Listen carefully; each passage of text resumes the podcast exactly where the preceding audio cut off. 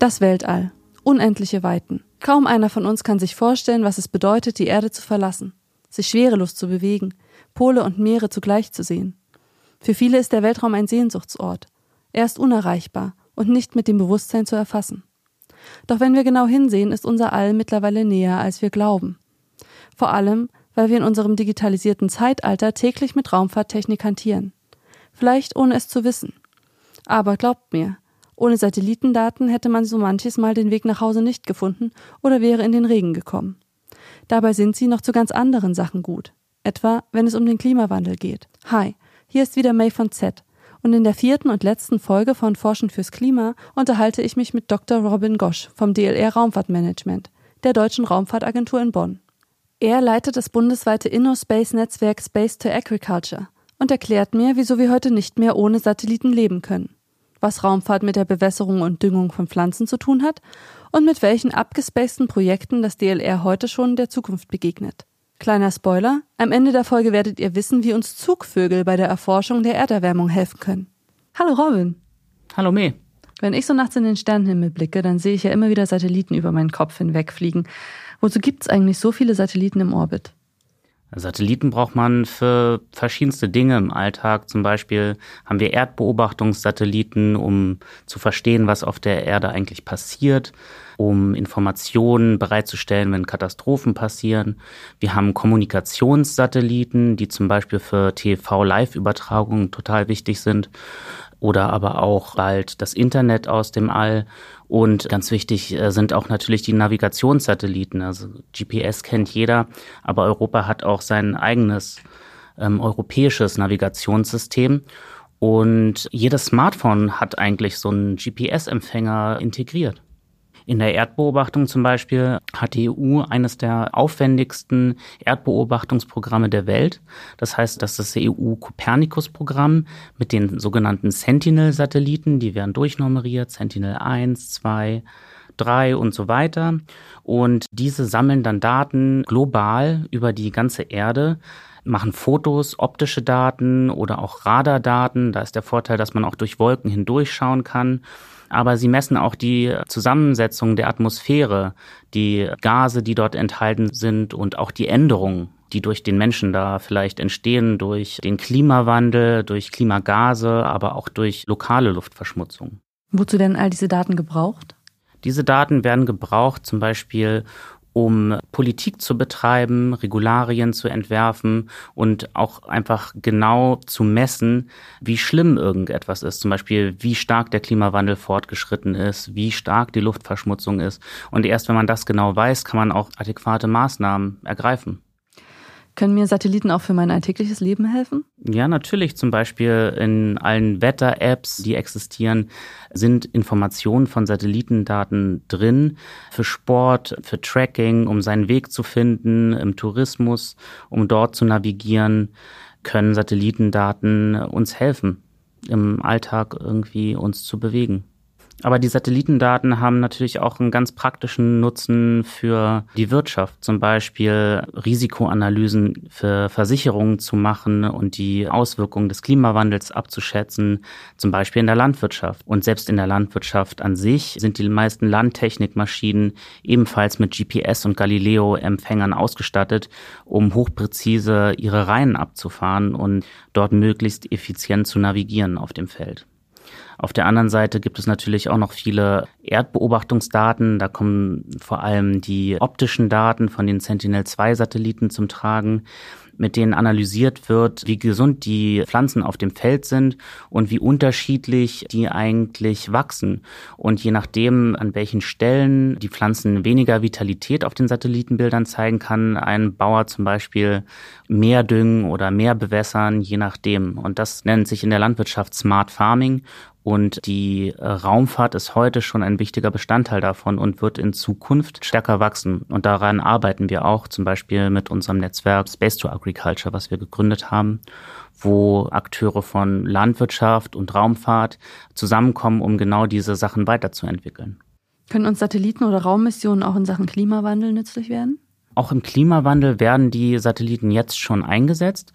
Und auch da ist es so, dass die Wettersatelliten und die Satelliten, die die Zusammensetzung der Erdatmosphäre messen, in die Modelle der Wissenschaftler einfließen und somit überhaupt erst die Vorhersage in die Zukunft ermöglichen. Gleichzeitig zeichnen die Satelliten aber auch weltweit auf, wie die Veränderungen eigentlich gerade stattfinden und kann in den Satellitendaten jetzt schon sehen, was für Veränderungen der Klimawandel eigentlich bewirkt. Und das ist natürlich ein sehr schönes optisches Bild, was man den Menschen auch kommunizieren kann. Und da kann man sowas beobachten wie Häufung von Stürmen oder Orkanen, die kann man ja auch weltweit dann sehen und messen, aber auch die Abnahme von Gletschern oder Eiskappen am Pol, die zurückgehen.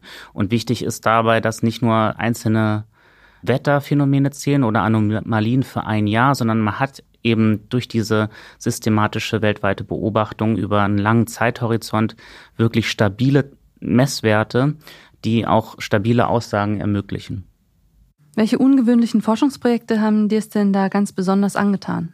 Ganz besonders angetan hat es mir zum Beispiel das Projekt Icarus, mit dem sich Zugvögel oder andere Tiere tracken lassen mit einer Antenne, die auf der internationalen Raumstation angebracht ist. Es ist ein Kooperationsprojekt zwischen Deutschland und der russischen Agentur Roskosmos. Und in den nächsten Monaten wird es einen Test geben und die Antenne wird eingeschaltet und dann den ähm, Wissenschaftlern weltweit zur Verfügung stellen. Und was kann man dann am Verhalten der Tiere ablesen?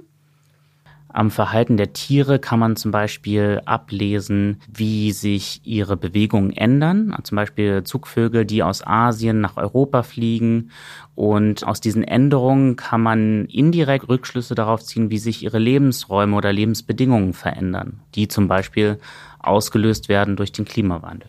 Mhm. Gibt es auch andere interessante Missionen, die uns mehr über den Klimawandel verraten? Ja, es gibt zum Beispiel die deutsch-französische Mission Merlin, die ab 2024 die Methankonzentration weltweit bestimmen wird und mit dem Instrument, das auf Merlin verbaut ist, dem LIDAR-Instrument, äh, wird man dann ganz genau bestimmen können, wo auf der Welt Methanquellen und Senken entstehen und was die Methanflüsse in der Atmosphäre sind, um die wiederum in die Klimamodelle einfließen zu lassen. Mhm. Das klingt ja jetzt alles sehr nach Grundlagenforschung. Wir versuchen erstmal zu verstehen, was in unserer Atmosphäre los ist. Gibt es aber auch schon ganz konkrete Forschungsprojekte am DLR, die schon heute erforschen, wie man mit den Folgen des Klimawandels umgehen kann? Ja, da haben wir sehr viele Projekte. Beispielsweise gibt es ein Projekt, bei der wir uns mit der Ernährungssicherheit beschäftigen weltweit. Das Projekt heißt Trio und wird von uns gefördert aus dem ESA Business Applications Programm. Dabei geht es darum, die interessanten Flächen der Wiederaufforstung zu scouten. Das bedeutet, das sind Flächen, die durch den Klimawandel schon erodiert sind und jetzt wieder aufgebaut werden müssen, um dort auch wieder Landwirtschaft betreiben zu können. Ein erster Schritt dafür wären, Bäume zu pflanzen, die zum Beispiel die Feuchtigkeit wieder halten können. Die Erdbeobachtungsdaten wird dann erstmal getrackt oder identifiziert, welche Gebiete in Frage kommen und später im Projekt, wenn die Bäume gepflanzt wurden, wird auch gemonitort, wie das Wachstum gerade war. Und mit Modellen kann man auch abschätzen, wie viel CO2 diese Bäume dann gespeichert haben. Solche Projekte und in Kombination mit Precision Farming können sehr wertvolle Ansätze liefern, um die weltweite Ernährungssicherheit langfristig zu sichern. Gibt es noch mehr Projekte im Bereich Ernährung, die vom DLR gefördert werden? Im Bereich Ernährung gibt es auch sehr spannende Sachen, die im Bereich zwischen Vertical Farming oder Urban Farming und Space Farming, nenne ich es mal, liegen, in dem unter sehr kontrollierten Bedingungen Pflanzen gezüchtet werden, also quasi künstlichen Bedingungen. Und da gibt es zum Beispiel ein Projekt aus dem DLR, das heißt EOCROPIS. Das ist ein DLR-Satellit, der gerade im All ist. Und dort wird eine Gravitation simuliert, wie sie auf dem Mond herrscht oder dem Mars. Und dort werden dann zum Beispiel Tomaten gezüchtet. Oder es gibt ein Projekt, das heißt Eden ISS. Da wird in der Antarktis in einem Container getestet, wie ein völlig abgeschlossenes System funktionieren könnte, um zum Beispiel dann später auf dem Mond oder auf dem Mars Pflanzen zu züchten, um damit die Astronauten zu versorgen, aber auch psychologisch für deren Wohlbefinden zu sorgen, damit sie diese Missionen auch überdauern können. Das heißt, Astronauten umgeben sich gern mit Pflanzen? Ich denke, jeder Mensch auf Dauer vermisst dann irgendwann seine Pflanze. Mhm. Ist das auch was, woran du ganz konkret arbeitest in deinem Projekt Space to Agriculture? In dem InnoSpace-Netzwerk Space to Agriculture versuchen wir genau diese Akteure zusammenzubringen. Wir versuchen die Leute, die auf der Erde zum Beispiel Urban Farming äh, machen in Städten. Da gibt es Firmen, die zum Beispiel für große Supermarktketten Salate ziehen mitten im Supermarkt oder Kräuter, die man dann ernten kann. Und die Technologien, die Sie verwenden und die Technologien, die wir verwenden wollen für den Weltraum, sind sehr ähnlich und wir erhoffen uns dadurch zum Beispiel einen Technologietransfer in unserem Netzwerk. Mhm. Könnt ihr da von diesen wirtschaftlichen Akteuren lernen? Wir können von diesen wirtschaftlichen Akteuren lernen, weil sie kostenorientiert arbeiten. Das heißt, sie sind einem Markt unterworfen und haben einfach durch ihre Skaleneffekte sehr große Kosteneinsparungen, von denen wir in der Raumfahrt profitieren wollen, damit Raumfahrt günstiger wird, sodass das mehr Menschen zugänglich wird. Mhm. Das, was du eben über Urban Farming und Vertical Farming gesagt hast, klingt ja ganz stark danach, als könne man das Wissen aus ganz unterschiedlichen Bereichen auch in der Raumfahrt gebrauchen. Ich würde deswegen gerne noch eine Frage nach dem Know-how stellen. Wie interdisziplinär geht es denn bei euch am DLR zu? Bei uns im DLR Raumfahrtmanagement zum Beispiel ist es sehr interdisziplinär. In meiner Abteilung zum Beispiel haben wir einen Astrophysiker, einen Geografen, eine Wirtschaftswissenschaftlerin, einen Innovationsmanager, einen Biologen und ich als Luft- und Raumfahrttechniker. Das ist eine sehr bunte Mischung.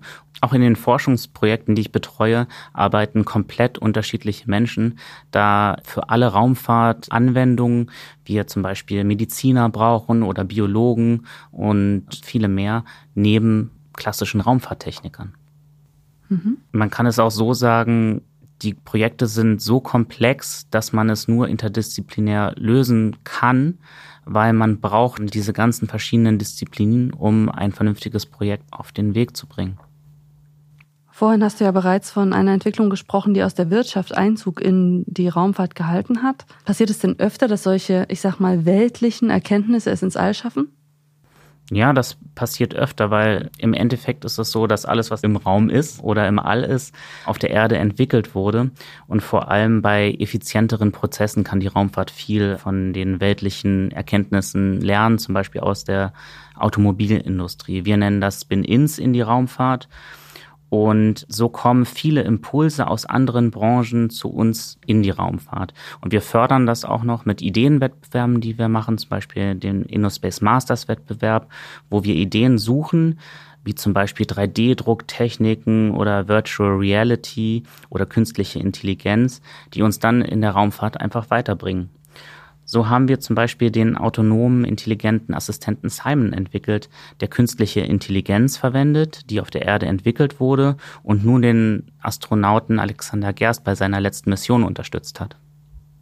Funktioniert es denn noch andersrum, dass eine Technik, die explizit für das All entwickelt wurde, heute auf der Erde eingesetzt werden kann? Auf jeden Fall. Da gibt es sehr viele Beispiele, wie zum Beispiel den Akkuschrauber oder das Ceran-Kochfeld oder auch den Rauchmelder. Äh, alles Dinge, die fürs Weltall entwickelt wurden, wegen den speziellen Anforderungen, die dort herrschen und es dann in unseren Alltag geschafft haben.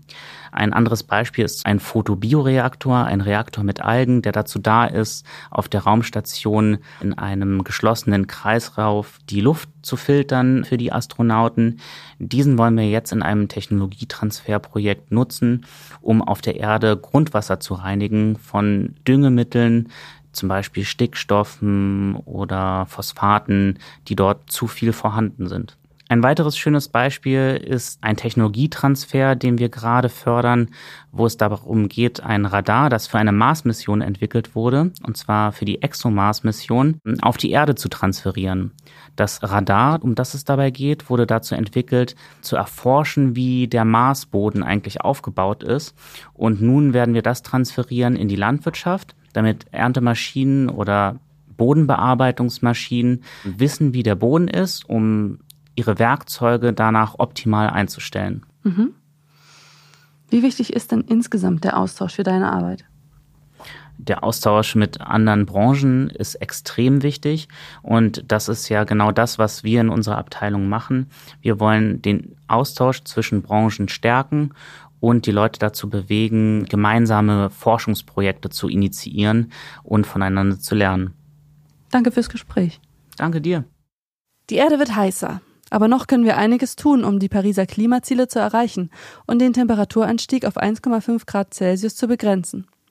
Die Wissenschaftlerinnen und Wissenschaftler am Deutschen Zentrum für Luft- und Raumfahrt arbeiten mit Hochdruck an Lösungen, und zwar in der Raumfahrt, in der Luftfahrt, im Verkehr, in der Energieversorgung und in der Digitalisierung. Denn um die Erderwärmung zu stoppen, brauchen wir viele gute Ideen und viele einzelne Maßnahmen. Da können uns sogar Algen und Zugvögel weiterhelfen. Wenn ihr mehr über die innovativen Projekte des DLR erfahren wollt, dann besucht die Website www.dlr.de.